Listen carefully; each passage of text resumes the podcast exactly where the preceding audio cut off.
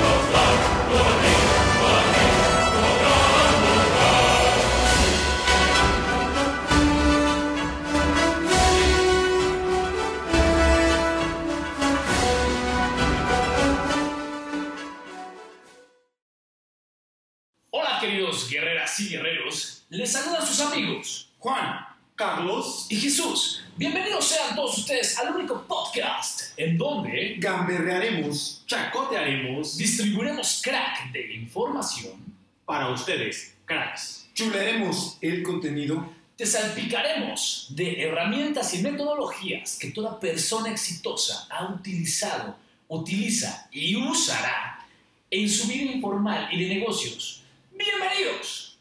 ¡Comenzamos!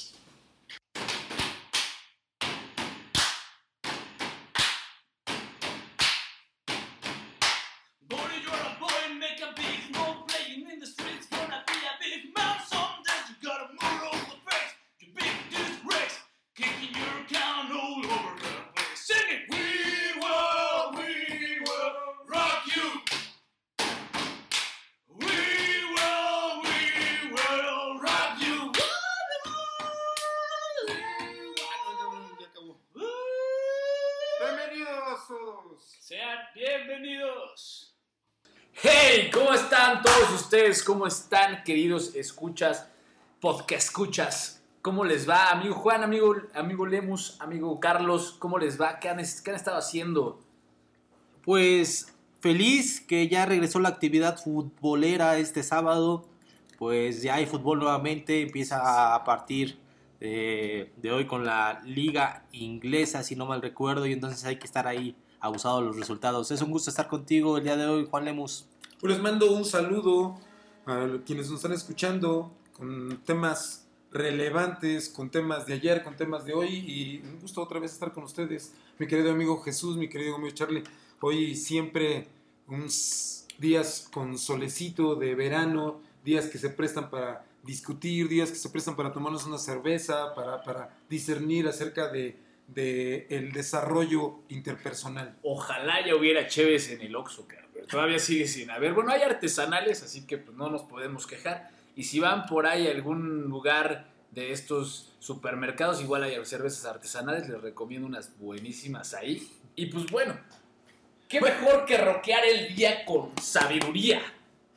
Bueno, yo tiendo mucho a este tema de la planeación. Ya a lo largo de este tiempo que vayamos discutiendo van a ver de pronto mi sentido completamente distorsionado de tener en orden. Y me guardé mis cervezas para esta contingencia. Hijo, y no invitaste, eres un gacho. Me no había salido el tema. No manches. Pues vamos a retomar los temas que habíamos estado platicando la, el podcast pasado. Pero de- vamos a retomar por qué. Expliquémosles por qué vamos a retomar estos temas. Pues queremos agradecerle a todos los amigos que nos han mandado sus preguntas, nos han puesto muchas dudas. Es grato de verdad que, que se hayan interesado por la discusión que tuvimos. Ah, el tema más importante y lo que más nos llamó la atención es que les interesó Los autos. Los cinco autos. Nos dijeron, ok, a ver. A ver, va, va, va, va. Maestro Sun Tzu, estos shows, bla, bla, bla. A ver, todos son, son chidos. Pero a ver, ¿cómo empiezo a auto, autorreconocer que, que necesito un autorreconocimiento, una autoestima, una autoevaluación? No, todo. ¿Cómo inicio? ¿Cómo realmente lo genero? Entonces, empezó todo esto y vamos a retomar estos cinco autos. Así que tomen sus asientos Y prepárense que le vamos a acelerar.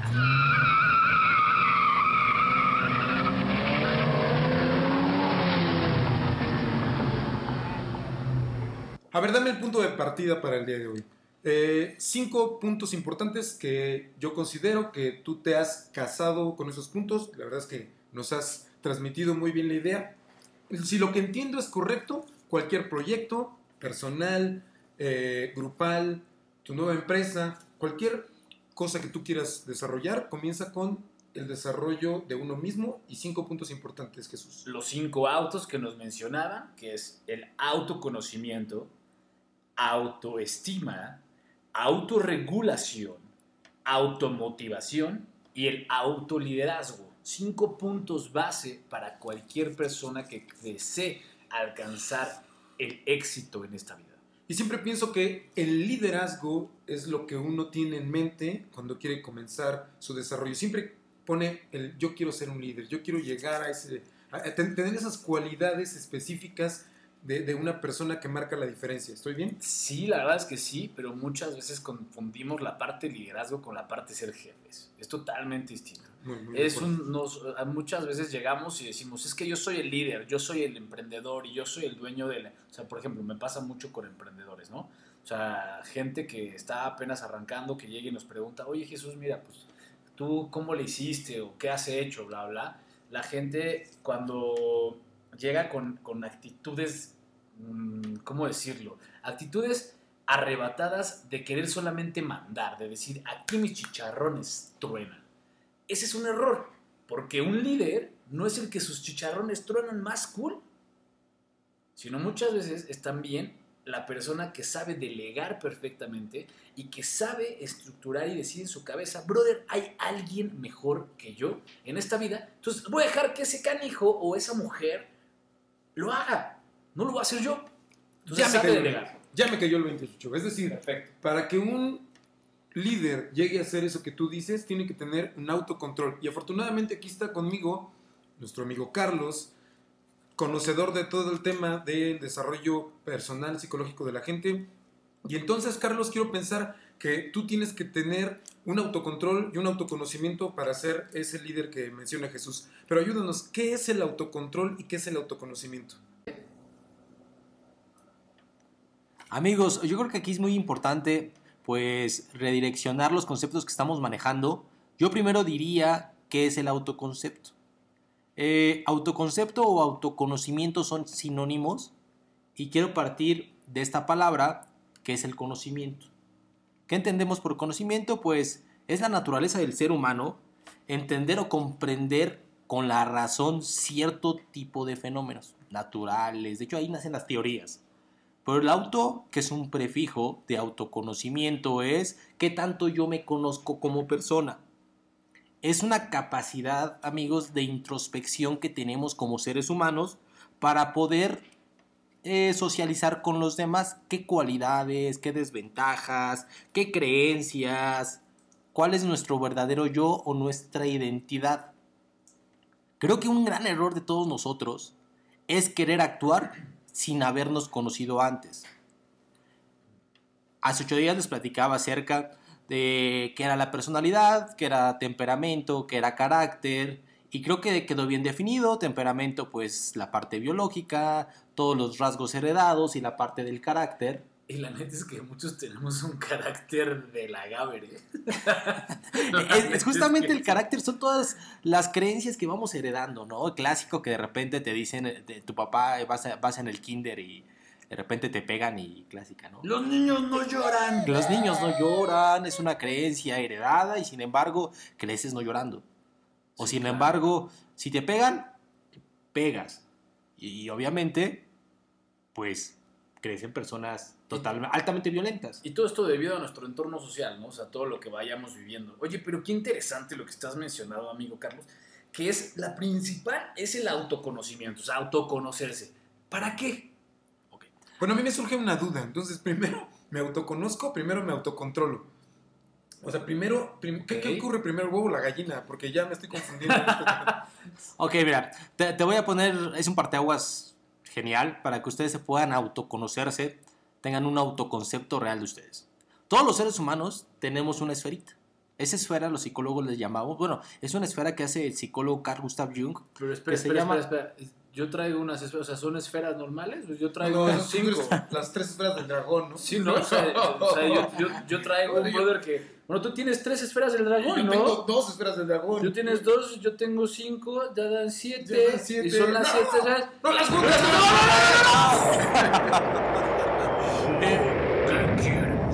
Maldito gusano.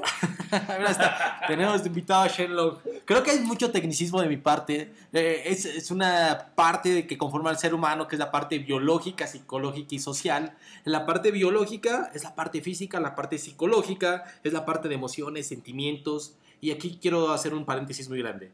Existen seis emociones primarias. Para poder autocontrolarte, conducta, hay que conocer tus seis emociones primarias. ¿Han visto esa película de Intensamente? Sí, claro. Sacan unos muñequiquitos que van representando pues, Las a las emociones. efectivamente. La neta es que mi favorita es tristeza. No sé por qué, pero me cae de huevos. Hay que identificarlas para poder controlarnos, para tener el autocontrol. ¿Cómo vas a identificar tus emociones? Primero sabiendo cuáles son. Adivinanza, pregunta, ¿cuáles son las emociones que ustedes conocen? Ira. Ok.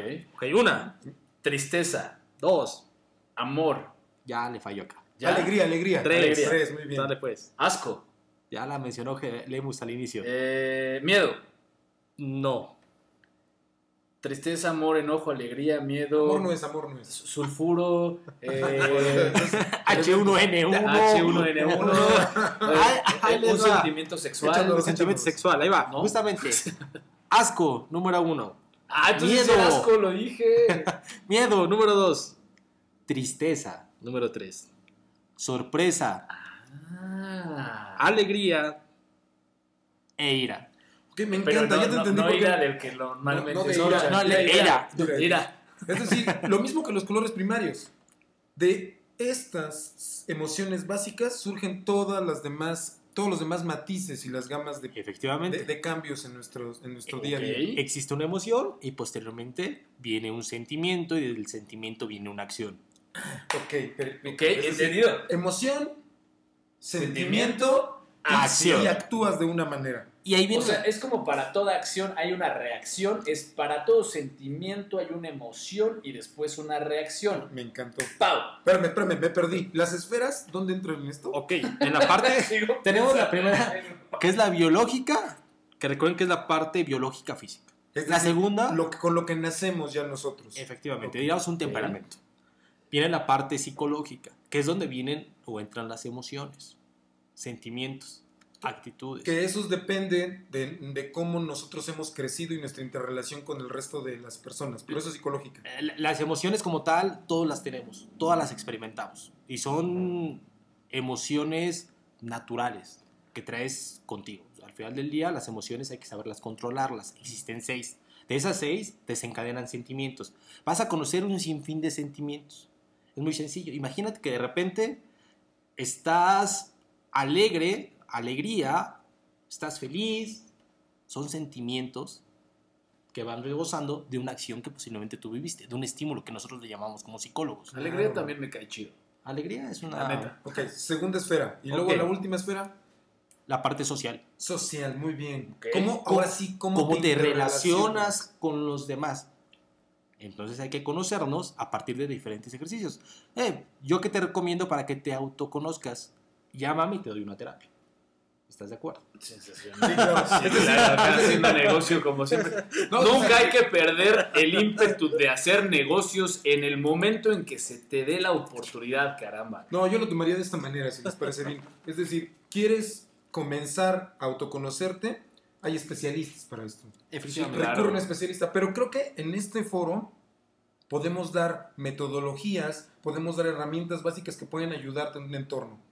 Que me llama mucho la parte, la parte que dijo ahorita la última esfera, la parte social, porque realmente somos personas sociables, que nos gusta interactuar con los demás, no creernos sabiondos, ¿no? Y recordando aquí esta parte, les voy a mencionar, una vez estaba dando clases de filosofía, por cierto, que se llama Teorías y Sistemas Psicológicos. Les dije a mis alumnos, Aristóteles es una parte medular en la parte del comportamiento humano. Él dice, todos los seres humanos somos racionales, animales y sociables. ¿Qué quiere decir con sociables? Es la naturaleza del ser humano. ¿Quieres tener éxito en la vida? Aprende a socializar. ¿Cómo vas a ser muy bueno entablando conversaciones? Conócete a ti mismo. Y socializar es sumamente importante en todos los aspectos de tu vida, ya que si tú no tienes relaciones sociales o no tienes el acercamiento a la gente y no mantienes esa relación humana, no vas a poder llegar a ningún lado, porque también parte del éxito es saber relacionarte con los demás. Voy a dar un, una estadística muy ruda, muy triste para todos los profesionistas. Eh, hoy en día, de cada 100 chavos que salen de la universidad, 90 se encuentran desempleados. ¿Por qué pasa este fenómeno? No se saben relacionar, no se saben explotar. Tal vez pueden tener conocimientos impresionantes que no, los que no lo dudo, pero al momento de llegar a una entrevista de trabajo, son poco exitosas porque simplemente no se conocen, no saben sus debilidades, sus fortalezas, sus miedos, sus creencias y terminan tronando las entrevistas. Y aprovechando, es hora de... ¡Comerciales! Así que, si tú eres una de esas personas que quiere lograr el éxito empresarial, el éxito personal y el éxito profesional, tenemos un curso hecho para ti, porque nosotros somos The Warrior Spots. Así que es- escríbenos aquí abajo en los comentarios, mándanos un mensaje vía inbox, búscanos en todas nuestras redes sociales como The Warrior Spot y déjanos todos tus datos para que te podamos enviar toda la información necesaria para que te inscribas a nuestro curso, porque nosotros somos The Warrior Spot. Continuamos. Excelente, muy bien, Chicho. Bueno, entonces retomando donde nos quedamos. ¿Aristóteles? Dije Aristóteles. Muy bien. ¿Eurípides? No, me iba a ir un poquito antes. Dos maestros antes. Sócrates. Muy interesante lo que mencionas. ¿Dónde inicia esta búsqueda del conocimiento de uno mismo? Voy a poner, de acuerdo con lo que me, me puse a hacer la tarea, Jesús. Bien. Sócrates inicia con este tema de la búsqueda del conocimiento de uno mismo.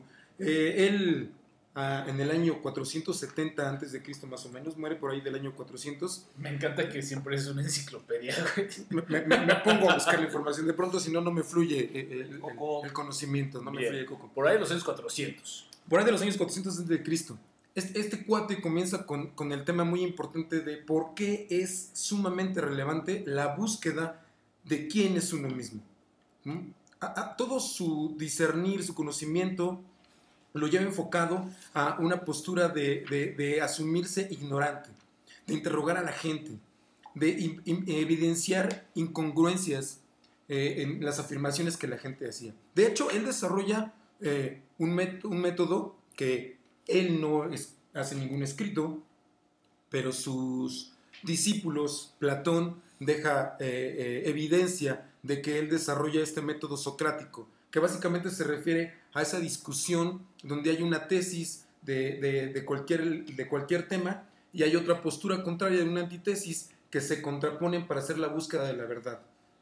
De un poquito encontrar que no hay una verdad absoluta. Él mismo pone e- e- esa parte muy recordada de yo solo sé que no sé nada.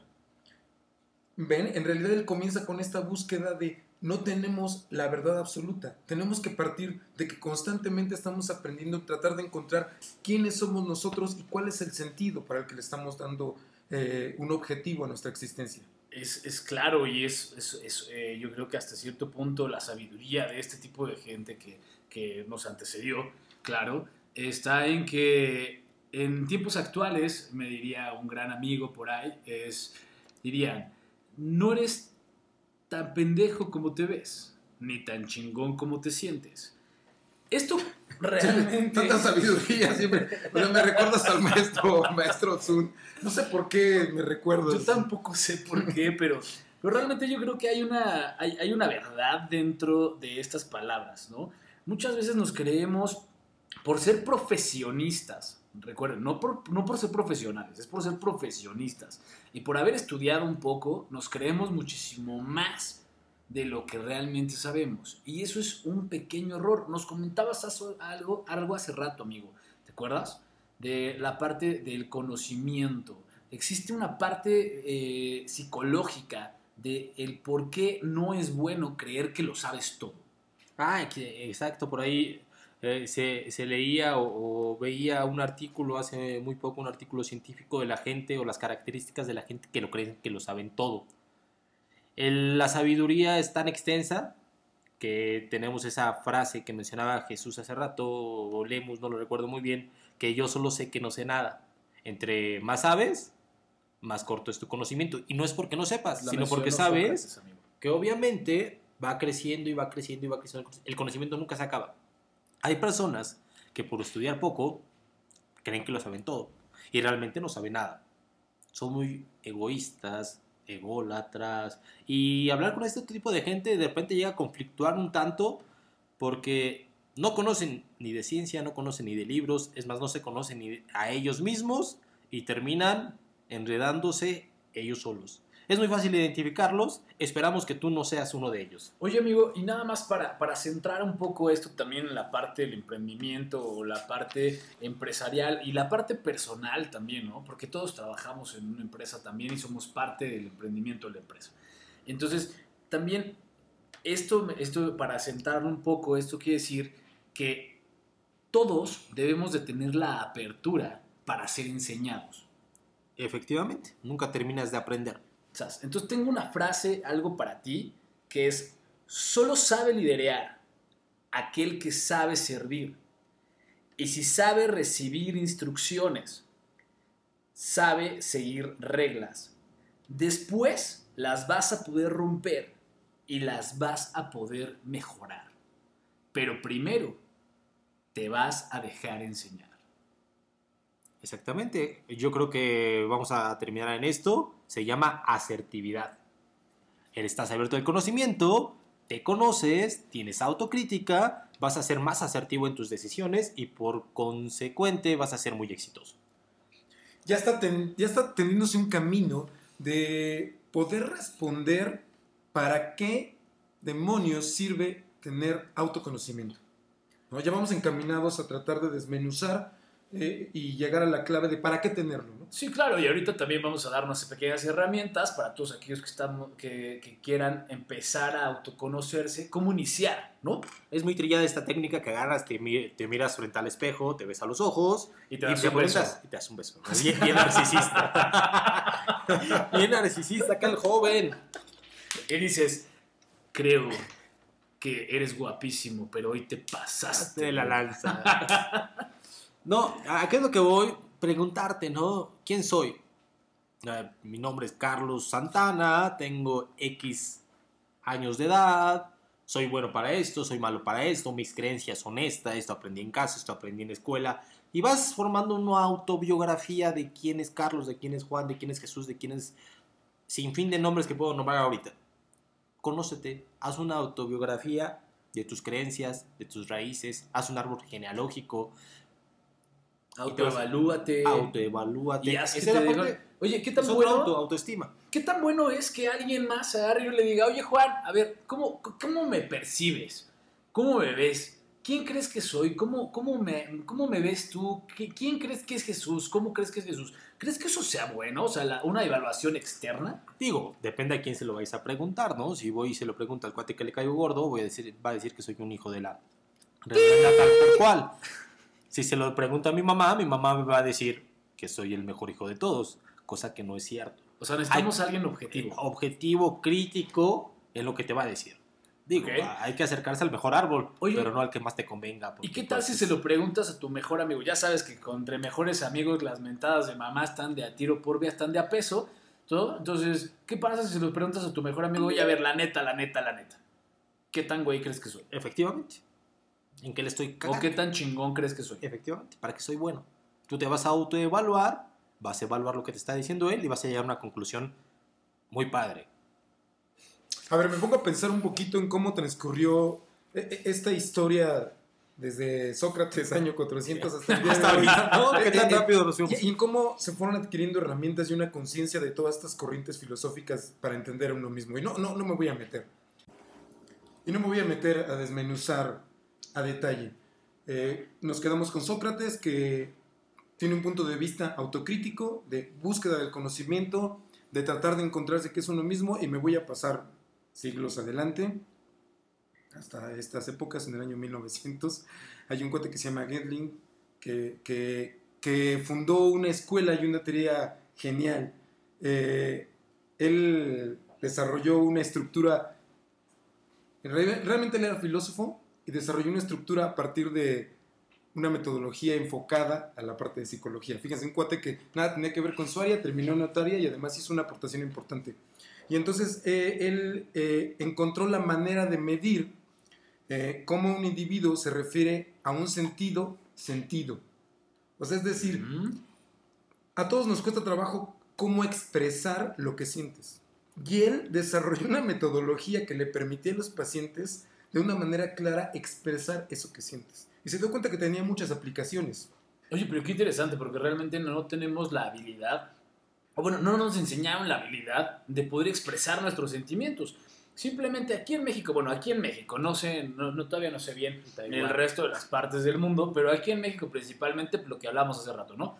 Aquí te, sope- te agarraban y te zorrajaban un sopetón y es wow. Y aguas con que chilles, canijo, porque aquí los hombres no lloran. Y aguas con que cuestiones, ¿no? También. No podías, es decir, así, así se ha pasado de generaciones en generaciones, así lo debes de hacer y no debes de cuestionar. Y lo por, debes esto- de y por eso tachaban a todos estos brothers como Sócrates, este, Eurípides, todos esos dudes de locos porque cuestionaban todo. Beso Bueno, de mano. Preguntaban. Beso en la mano. Beso en la mano. Pues este cuate, este, Gendlin, que eh, este, desarrolló esta, esta, esta metodología, eh, es un entrenamiento que se llama Focusing. Eh, la investigación eh, demostró que tú puedes adquirir la manera en cómo puedes de expresar lo que sientes. ¿no? Una manera en que un individuo se refiere a un sentido, sentido, se refiere a cómo poder expresar. Eso ayuda muchísimo. Y ayudó muchísimo a la gente a, a- transmitir eh, sus sentimientos. Creo que ese es el punto de partida para poder comenzar a, una vez que Sócrates ya lo establecimos, es esa búsqueda, después la otra parte que viene importante es cómo lo transmites. Me ¿Cómo se enseñas a alguien? Ahora sí que me agarraste en curva, mi querida Le- Lemus. Yo no soy, desconozco justamente la teoría que, que estás mencionando, porque me cuesta pensar que muchos psicólogos con 10 años de estudio y este cuate llega y hace una, pum, una terapia mágica, no lo dudo, pero tampoco... Pero probablemente ni siquiera es una terapia. O sea, ok, yo quiero preguntar algo. Yo quiero preguntar algo. Me cuesta trabajo, me cuesta Eh, trabajo quererlo. Esta parte, esta parte de, de que, bueno, la, la parte psicológica yo la entiendo, también comprendo la situación, pero también me cuesta, me, me- me llama la atención que este brother haya logrado como una, una forma de hacerlo. ¿Tendremos forma de encontrar el paso a paso? Claro. No, bueno, pero no pienses que esta teoría es así del año pasado. En realidad, este cuate estamos hablando, él murió en el 2017 y ya tiene toda una escuela en Estados Unidos basado estamos en hablando este del siglo. XIX. Sí, claro. Entonces, no es algo nuevo. Ya, ya, ya, ya tiene, ya han surgido otras teorías de esto. Pero Hasta el no ver, no creer. importante es que hay la manera de cómo entrenarte. Ese es el, el centro de esto. Efectivamente. Puedes entrenar. Claro, Ok. el entrenamiento y el 10. Eh, pero Fundamental. eso, pues, por supuesto, simplemente tienes que entrenar no solamente tu físico, sino siempre, siempre, siempre, lo hemos dicho, todos, todos en esta vida debemos de entrenar nuestro, nuestra mente, nuestro cuerpo y nuestra, nuestra, Nuestra nuestro- alma, nuestra alma, nuestro corazón. ¿No? O sea, mente, cuerpo y alma van conectados. Y juntos tienes que entrenarlos. Justamente lo que están mencionando ustedes dos, se me viene a la mente un libro que leí en la universidad, imagínate nada más. Ya tiene cerca de 10 años, 11 años que lo leí y se me vino aquí flashazo que se llama El hombre en busca del sentido. No sé si lo han leído, supuesto, de Víctor Frank, Frank. donde justamente este señor llega a los campos de concentración, ve cómo muere su- sus papás, sus hermanos, vive una hermana de él, y habla del vacío existencial, habla del sentido, habla justamente de, existe una logoterapia que es muy parecido, quiero imaginar que es muy parecido a lo que me estás mencionando, donde la razón, el autoconocimiento es esencial para poder subsistir, para poder sobresalir ante cualquier adversidad. Yo creo que ya está muy claro esta parte. Auditorio, conózcanse. A ver, vamos a, vamos a hacer un resumen hasta dónde vamos. Entonces comienza una búsqueda de quién soy yo. Búsqueda Tenemos eh, a, a este cuate Frank Exactamente. que, que se encuentra con cómo encuentra el sentido de su propia existencia en una situación completamente difícil. En una Imagínate. situación muy cercana a morirse. Y él, y entonces, en esa situación tan complicada que era muy difícil reproducir en un laboratorio y que nadie quiere experimentar, encuentra ese sentido de la vida para él. Y luego nos encontramos ya teorías como la que les comentaba ahorita de Enfócate, que tiene que ver cómo puedes expresarlo. Entonces ya vamos juntando las herramientas. Hay otro cuate importante que retoma esta idea de, de- de Enfócate, de- de todas estas teorías. Este cuate aborda la parte de las emociones desde un sentido fisiológico y comenta qué es la amígdala. Este cuate es, tiene un bestseller, es Daniel Goleman, y él hace un enlace, él dice, todas las emociones son a partir de la fisiología, de nuestras neuronas, de algo que ya mencionaba Charlie, nuestra primera esfera viene de lo biológico, pero ¿qué crees? Lo más importante que dice él es, lo puedes controlar. A pesar de que esos instintos vienen desde la prehistoria, aún así hoy en día lo puedes controlar. Ok, ahora sabemos que si ya lo hicimos consciente, si ya sabemos cuáles son los sentimientos, ¿no? Los, las- sí dijimos sentimientos, ¿no? Hace rato. Emociones, las sentimientos. emociones, las emociones y los sentimientos. Si ya lo tienes bien, bien, bien enfocado, bien identificado, entonces ahora sí puedes comenzar a hacer la transformación para empezar a ver qué haces con cada uno de ellos. Nos ¿no? saltamos una, una palabra muy parte que es la que te estás refiriendo, Jesús, tienes mucha razón, a la cual llamaremos, que es uno de los autos, que es el autocontrol. ¿Cómo controlar tus emociones? Eh, Daniel Goleman, muy bien dicho, habla mucho de inteligencia emocional. Hoy en día ya en los, en los libros ya no vas a encontrar el término inteligencia emocional, vas a encontrar educación emocional, pero ¿qué crees? Es exactamente lo mismo. Son los mismos conceptos, son los mismos tecnicismos. ¿Y a qué me refiero con la parte del el control emocional? Hace ratito no sé si me dan, me dan una oportunidad de platicarles muy rápido cómo funciona una emoción, cómo Eh, la funciona neta es que no. un... No, no sé. ya me voy, gracias. claro que sí. Adelante. Charlie. No, ya, ya- ya- ya- ya me sentí. Ok, y les voy a platicar un poquito cómo se da esta parte. Todos al momento de tener una conducta, ¿qué es una conducta para todos los que nos están escuchando? Es cómo actúas. Es una forma de actuar, es una forma de tener acción. Todos los verbos, ¿Cómo te comportas ante una circunstancia? efectivamente, ante una sociedad. Y, y eso está determinado Por un Tú- estímulo. por un es estímulo, un estímulo? y por lo que aprendiste, ¿verdad? En cómo te comportas. Ahí va. Un estímulo es algo que perciben tu cuerpo, Tus sentidos. tu cerebro, tus sentidos, exactamente. Un estímulo se percibe a través de los sentidos. Llega al sentido, llega al cerebro, causa una emoción, de la emoción llega un sentimiento y del sentimiento llega una acción, que puede ser asertiva o no asertiva. Imagínate nada más la inteligencia emocional cómo funciona, que entre el estímulo y la emoción tiene que haber una reacción que tiene que ser pensamiento. ¿Cómo estás reaccionando para que tengas el sentimiento? Ejemplo que siempre pongo en mis conferencias, que por cierto ahí tenemos también conferencias acerca de inteligencia emocional.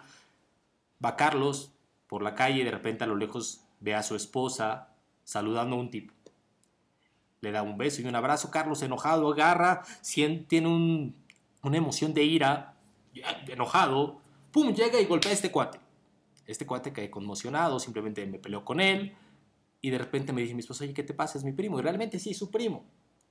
Fíjate, es una emoción mal controlada. Un sentimiento muy tóxico. Es muy animal, lo diría Aristóteles. Esto es muy animal. Es instinto. Demasiado. La inteligencia emocional, ¿cómo funcionaría o cómo funcionaría el autocontrol? Carlos llega, pregunta quién es, que está difícil, ¿no? Imagínate acá en un acto de ira, que de repente llega el sentimiento de celos, llegas y preguntar quién es, ¿no? ¿Quién es este tipo? Pues te va a decir mi primo y compruebas que es su primo, dices, ah, igual hasta me tomo una chela con él, ¿no? Y realmente sí es su primo. Preguntas, Claro. analizas, observas las situaciones y tomas una decisión que es preguntar y no volver. Así que por favor, señores, no sean tóxicos en esta vida. Ya tenemos demasiada toxicidad. Por favor, pregunten antes. Ahora, si te mienten, no es para ti. Salte de ahí. Salte de ahí. hacerte, güey. O menso, ven con nosotros, con los cosas. especialistas. Me, encanta que Jesús es capaz de aterrizar estas teorías Ahora- en algo muy concreto. Por eso lo de empresarios. Y, y con esto, y con Sí, esto voy a terminar. Esto es muy fácil. Ese lapso entre la emoción, pensamiento, sentimiento y acción, fíjate nada más, ¿cuánto va a durar la acción de la emoción y pensamiento?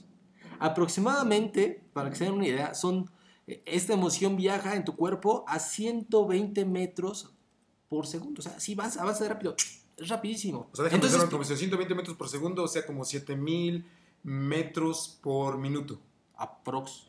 más o menos. Sí, o sea, Siete es mil rapidísimo. metros por minuto. Lo que Y a ver, una- ¿y la velocidad? Eh, No, no le llega. La, velocidad de la luz es grandísima, ni la del sonido, pero es muy rápido. Entonces imagínate pensar en ese lapso. ¡Pum! Las emociones son espontáneas. Aprende a autocontrolarte. Tiene su, su ciencia. Hay especialistas que te enseñan a hacer este tipo de cosas.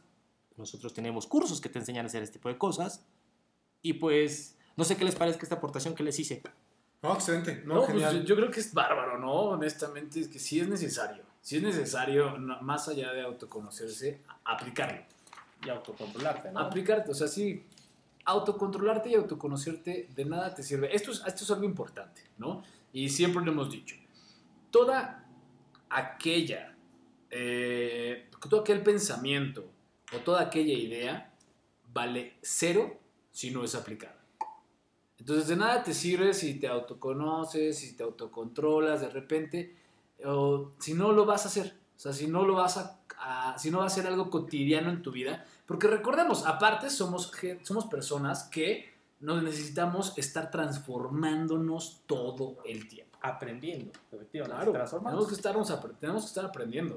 O sea, ya no nos podemos quedar con lo que solamente Daniel Goleman dijo. O sea, sí son herramientas que tenemos que tomar o son personas que nos están ayudando a enseñar, nos están enseñando algo, pero sí tenemos que tomar es todo este conocimiento y llevarlo a la actualidad, llevarlo al desarrollo actual.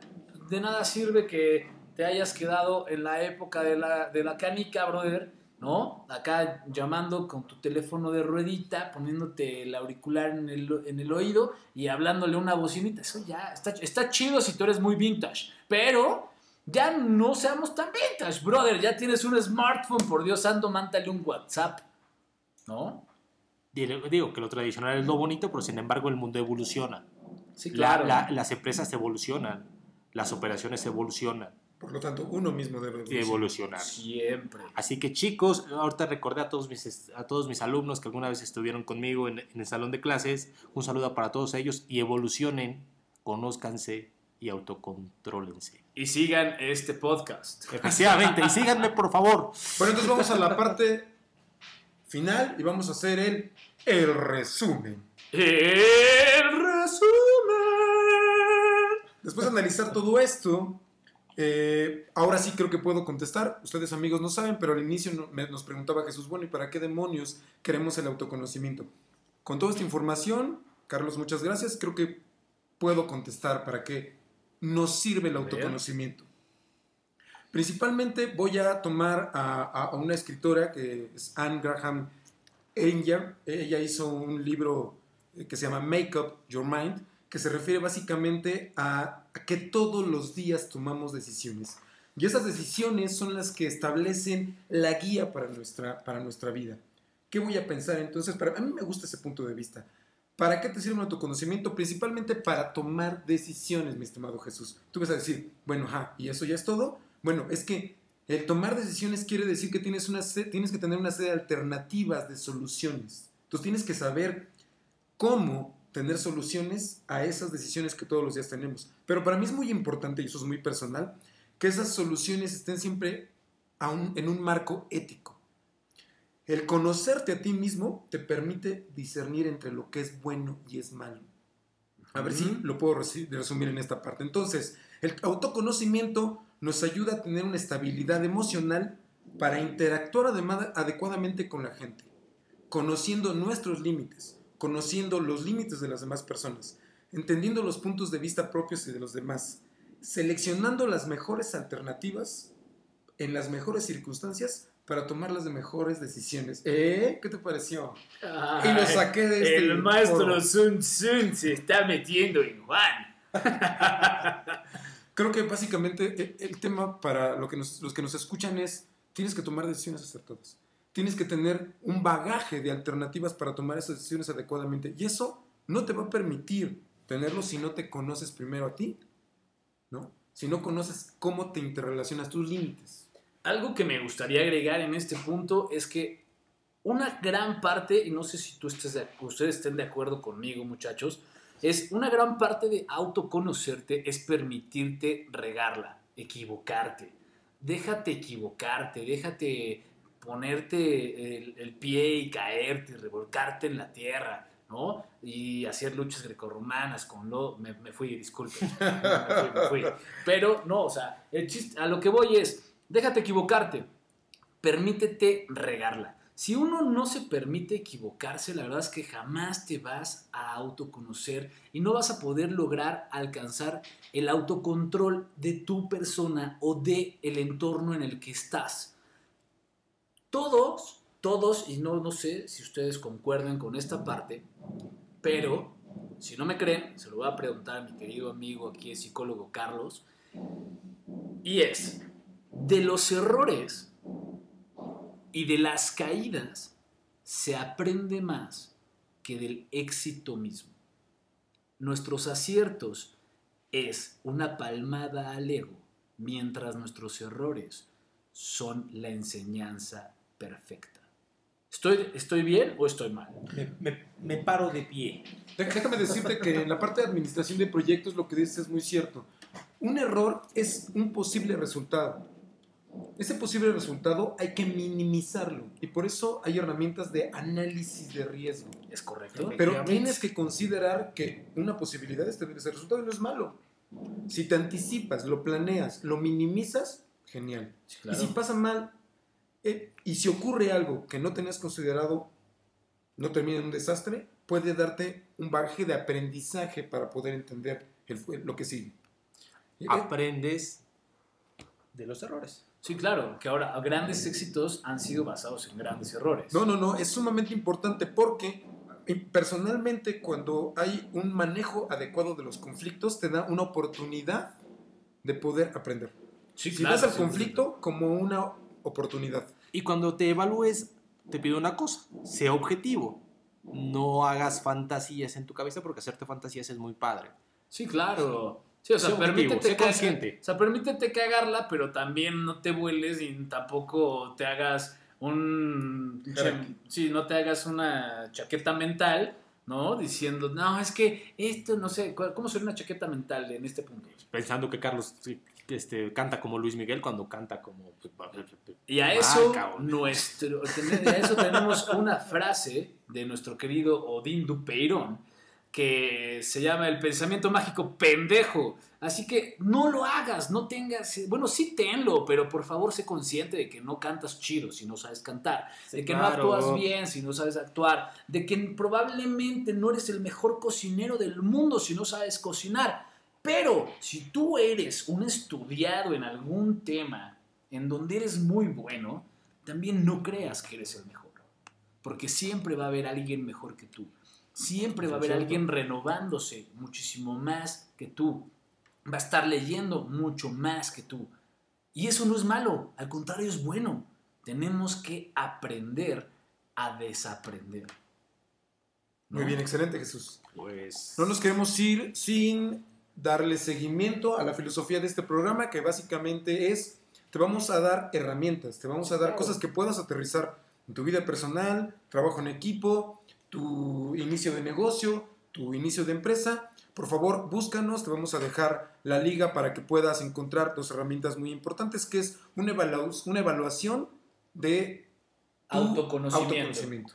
Autoconcepto, de hecho, eh, lo que vamos a subir es un cuestionario, es un test que está validado, por si quieren checarlo, ahí lo van a ver en nuestra liga, pueden investigar acerca de lo que se trata este test, y pues es totalmente gratuito por parte de, de Warriors Path. Y el segundo, la segunda herramienta que les vamos a compartir es eh, alternativas de cómo analizar diferentes posibilidades ante un problema. Y eso es, les vamos a dar un poquito de la teoría y un pequeño formatito de cómo aplicar un árbol de decisiones, que es básicamente eh, todas las alternativas que podrías encontrar en una solución a un problema. Sí, claro. De nada sirve si no tienes la herramienta 1, esta sí, Sí, es sí, sí, sí, sí. consecutiva, es eh, como Karate Kid, quieres aprender la regla 2, primero vete a la regla 1, primero Sí, autoconócete 100%. y luego empieza a resolver problemas. Exactamente. Sí, sí, Filosofía de Miyagi. Sí. Conócete. Correcto, 100%. Y la verdad es que aquí les vamos a dejar acá abajo, revisen, si esto estás escuchando por YouTube o nos estás viendo en alguna plataforma de podcast, eh, ve a YouTube o ve a alguna de las plataformas en donde puedas escribir un comentario.